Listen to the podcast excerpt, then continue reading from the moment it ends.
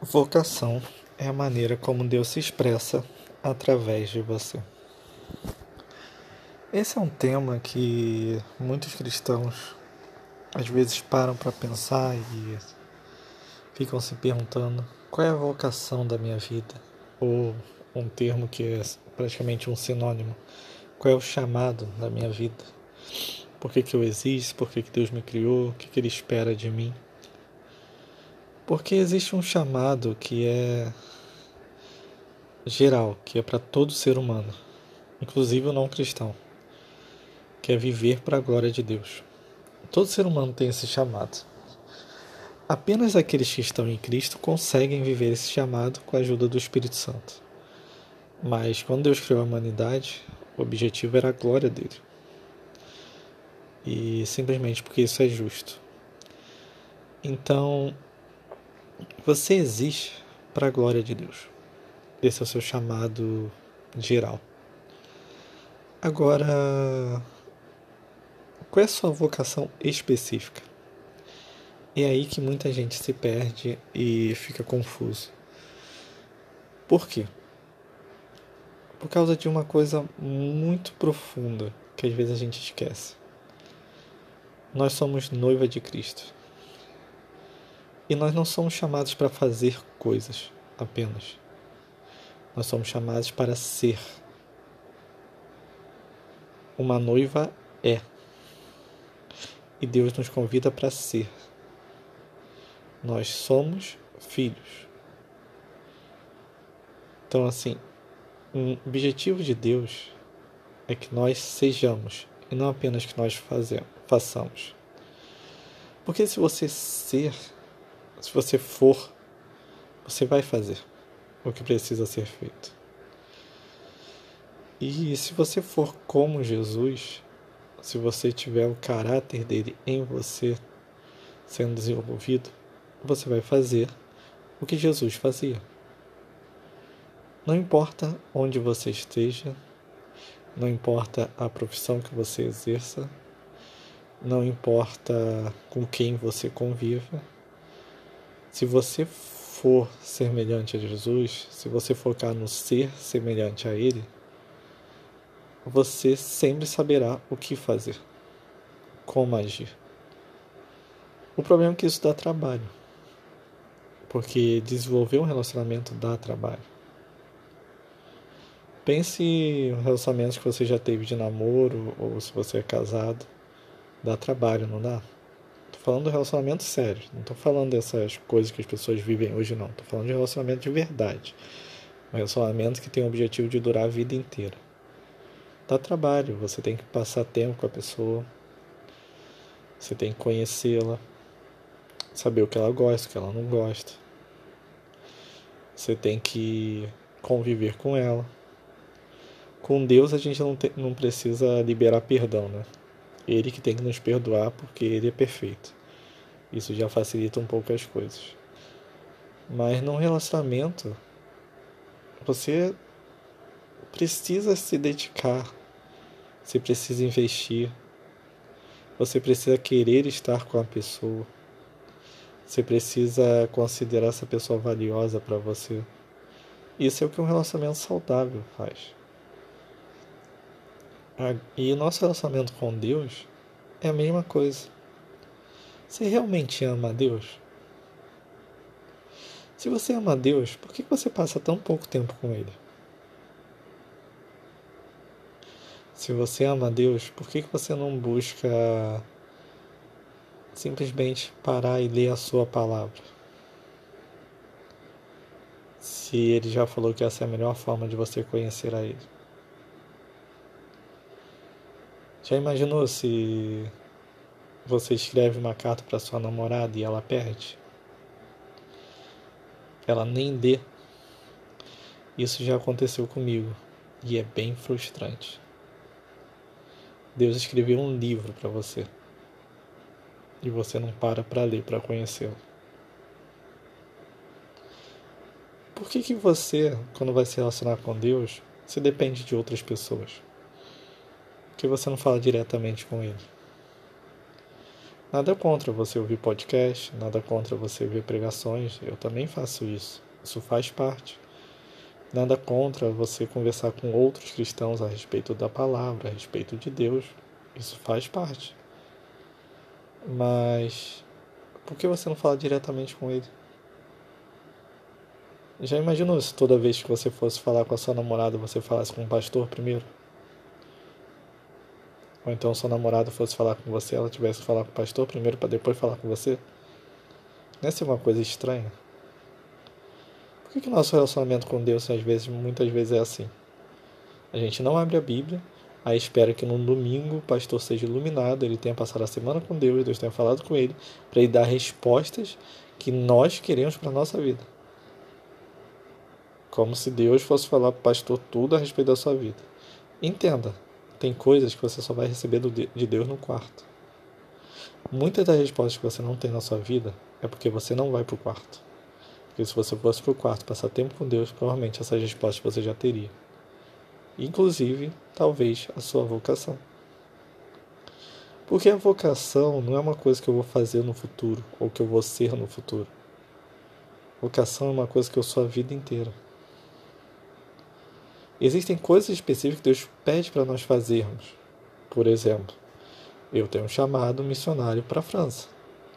E aí, quando eu penso, falo chamado missionário, todo mundo pensa que eu vou viver é, a custa da igreja na França. A princípio, não é isso que Deus tem me direcionado nesse momento. No momento, eu estou trabalhando, eu tenho um emprego, e Deus tem me abençoado no meu emprego, eu tenho juntado dinheiro, e um dia eu pretendo ir para a Europa. E aí, um dia eu consegui a cidadania europeia, indo para Portugal, e depois ir para a França. Essa é a direção que Deus me deu. Quando isso vai se cumprir, não sei, eu tenho alguns planos, mas Deus vai me guiando cada passo. Agora, eu não posso viver e pensar, não, eu vou ser missionário na França um dia. Tá, e as pessoas que estão ao meu redor hoje? Eu não vou evangelizá-las? Eu acho engraçado que eu conheço um bando de gente que fala: Não, eu queria evangelizar lá na África. Aí eu te pergunto: Você já evangelizou alguém aqui no Brasil? No seu bairro, seus vizinhos, você evangeliza eles? Se você não evangeliza na sua cultura, tu acha que Deus vai te mandar para outra cultura para você evangelizar alguém? Que é muito mais difícil? Então, quer viver um chamado, seu chamado, porque todos nós temos chamado, todos nós fomos chamados, quer viver a sua vocação, viva o Evangelho. Se relacione com Deus. Conheça a vontade dele através da sua palavra. Porque em cada situação que você tiver, você vai saber como agir. E aí Deus vai ser glorificado através da sua vida.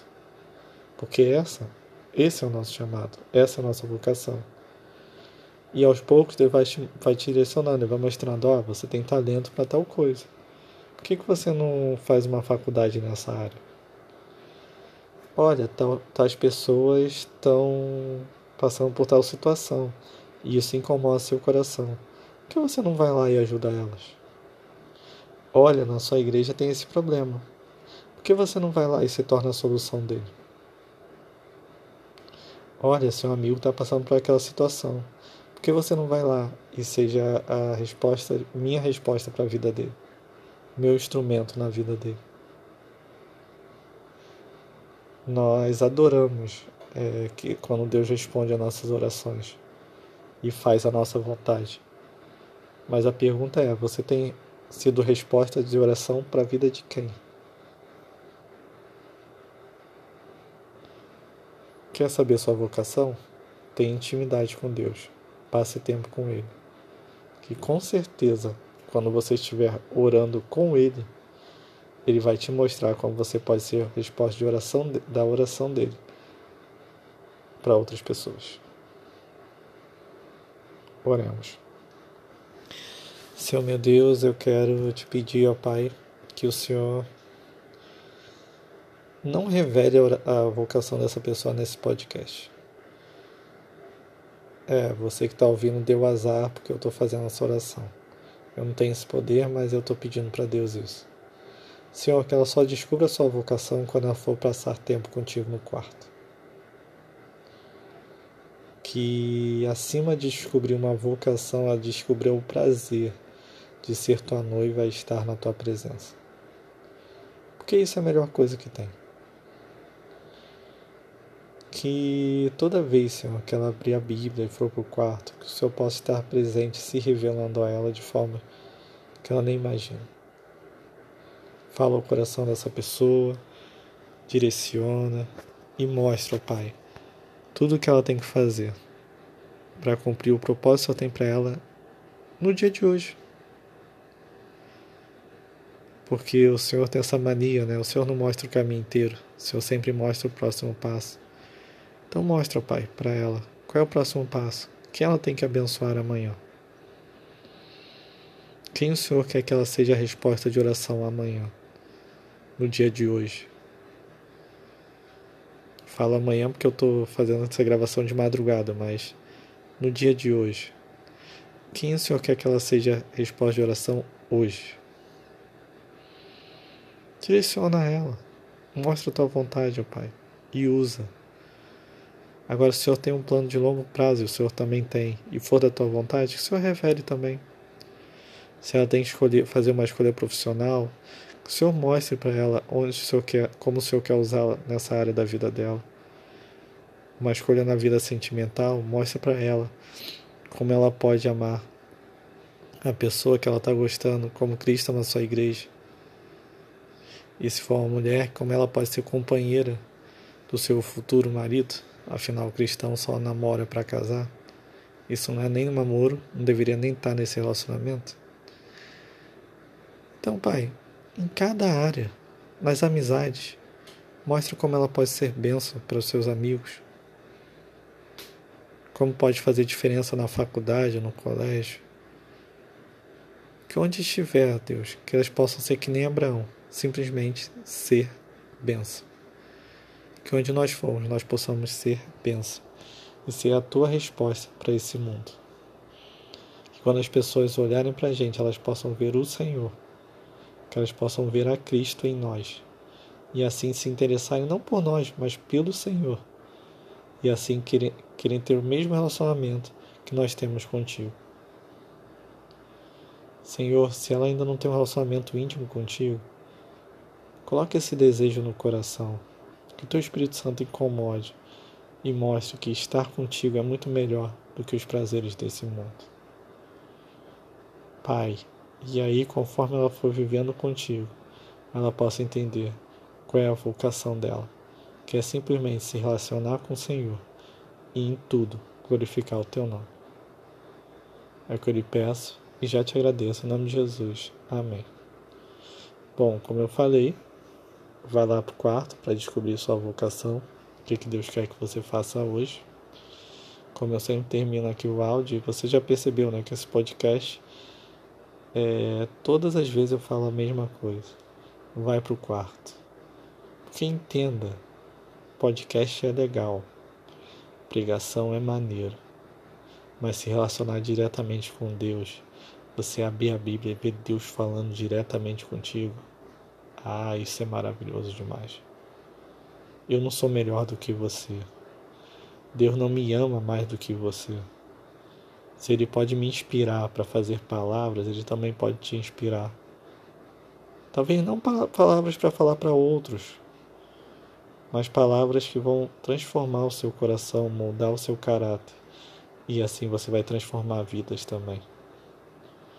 Então, vai pro quarto. Tenha intimidade com Deus. Descubra o prazer de estar na presença de Deus.